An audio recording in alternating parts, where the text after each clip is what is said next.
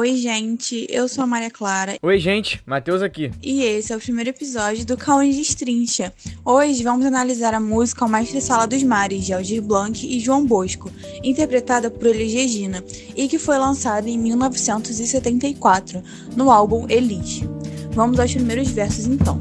Há muito tempo nas águas da Guanabara, o dragão do mar na figura de um bravo feiticeiro a quem a história não esqueceu. Conhecido como navegante negro, tinha dignidade de um mestre sala. Até aqui, a letra estabelece o espaço e o tempo. Na verdade, o tempo é indefinido, mas o espaço é a Baía de Guanabara. Pelo tempo estar indefinido, se referindo a uma época distante, podemos perceber a atenção dos autores em desprender a música do então período de censura. Depois, narra o ícone, o Dragão do Mar, referência direta ao jangadeiro cearense Francisco José do Nascimento, que teve destaque na luta contra a escravidão. Esse Dragão do Mar reaparece com sua força e destaque na figura do bravo feiticeiro, do navegante negro. E ao acenar pelo mar, na alegria das regatas, foi saudado no porto pelas mocinhas francesas, jovens polacas e por batalhões de mulatas.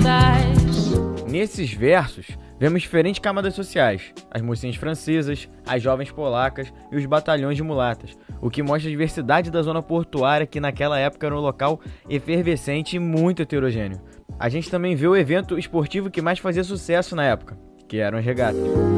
Rubras cascatas jorravam das costas dos santos entre cantos e chibatas,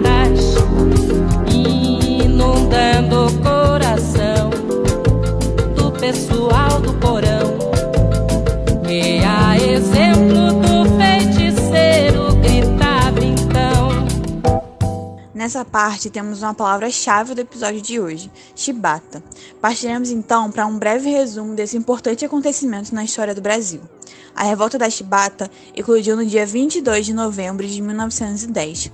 O movimento público de descontentamento dos marinheiros de baixa patente, indignados e cansados dos castigos físicos proferidos pelos seus superiores, resultou, entre muitas outras coisas, na garantia do governo de que as punições físicas não continuariam a acontecer. Sabe aquela figura reencarnada do Dragão do Mar, que os primeiros versos narram? Esse cara é o João Cândido, que se consagrou como líder da revolta da Chibata. Ele, assim como vários outros marinheiros, foram levados à Inglaterra para poder aprender a lidar melhor com as novas tecnologias que a Marinha Brasileira tinha em sua posse.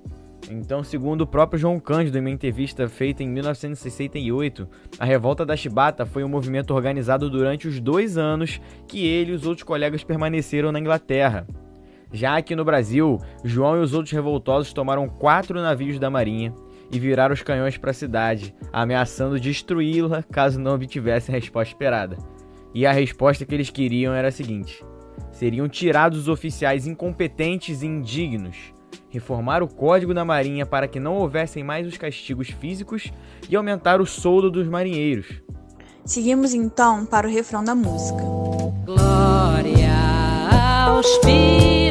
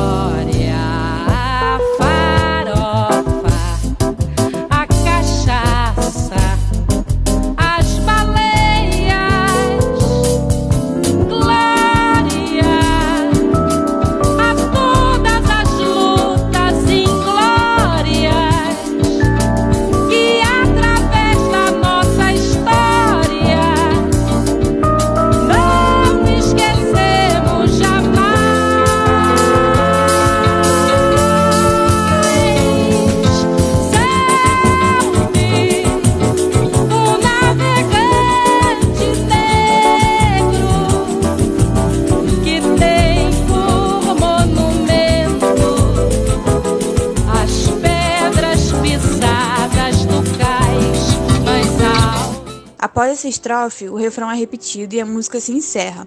Vemos nos primeiros versos vários símbolos como piratas, mulatas e sereias, que, segundo Tiago Cáter em seu artigo Salvos Inglórios, Historicidade e Memória em O Mestre Sala dos Mares, representam os estratos sociais marginalizados e retratados pelos revoltosos. Em seguida, há a farofa e a cachaça, que também representam estratos mais baixos. Apagados da memória e da história nacionais, as lutas se tornam inglórias e resta somente um único monumento para João Cândido, as pedras pisadas do cais. Por fim, a gente acaba percebendo a análise de dois períodos distintos: o da revolta, de 1910, e o do contexto no qual a música é feita, que é durante a ditadura civil-militar.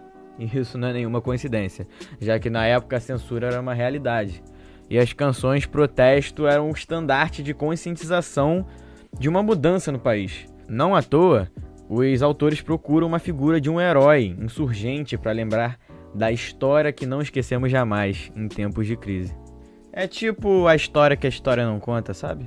Agora é chegado o momento de falar sobre as alterações feitas na música. Comecemos pelo título, que era originalmente O Almirante Negro, em referência clara a João Cândido. Nos primeiros versos, a palavra marinheiro virou feiticeiro, almirante tornou-se navegante, e na segunda estrofe, os versos que seriam: Rubras cascatas jorravam das costas dos negros pelas pontas das chibatas, inundando o coração de toda a tripulação.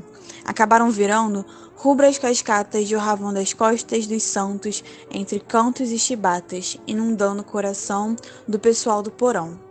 A música desempenha um papel muito importante, pois além de ter sido um sucesso na época, foi responsável por colocar no imaginário popular a figura do João Cândido, um herói nacional, insurgente da revolta da Chibata, que até então não tinha muito espaço na história. Portanto, segundo Tiago Cáter, o Sala dos Mares, a música, se apresenta como um dos principais mecanismos mnemônicos do Almirante Negro. Olha só quanta coisa uma canção pode nos dizer e como ela pode ser importante para o contexto histórico, não só do presente, mas do momento em que ela retrata. A gente vai recomendar também para vocês o artigo do José Miguel. Ele analisa a última entrevista dada pelo João Cândido. Ele levanta vários debates sobre a conduta do entrevistador, como ele foi incisivo, como ele foi autoritário de certa forma, e ele fala às vezes mais sobre os acontecimentos do que o próprio João Cândido. O João só tá ali para confirmar as expectativas dele, de certa forma. E vale lembrar que naquela época a gente não tinha um debate que a gente tem hoje, que é muito recente até, sobre história oral. A gente também pode questionar um pouco a construção da figura do herói e do marujo revoltoso.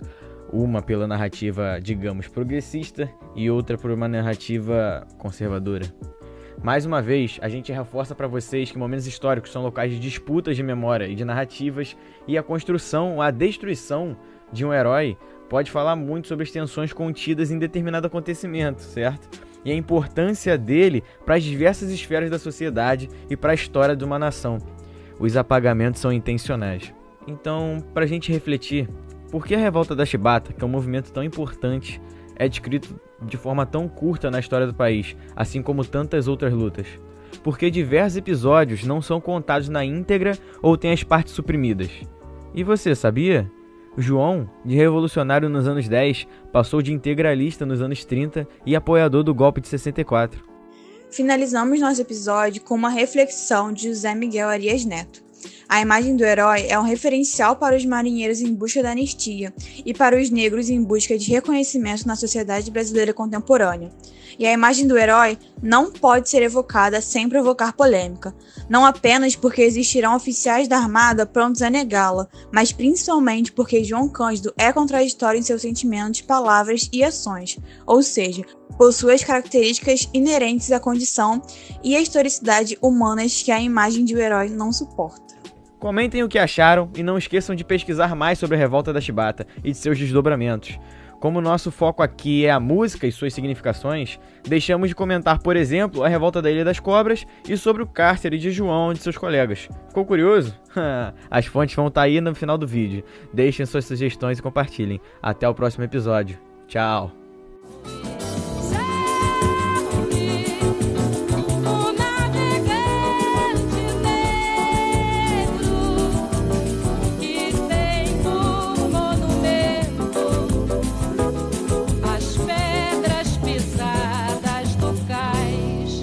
Mas faz muito tempo.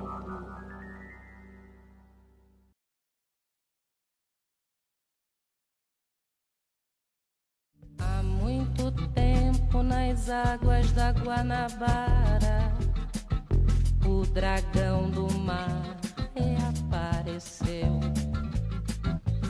na figura de um bravo feiticeiro, a quem a história não esqueceu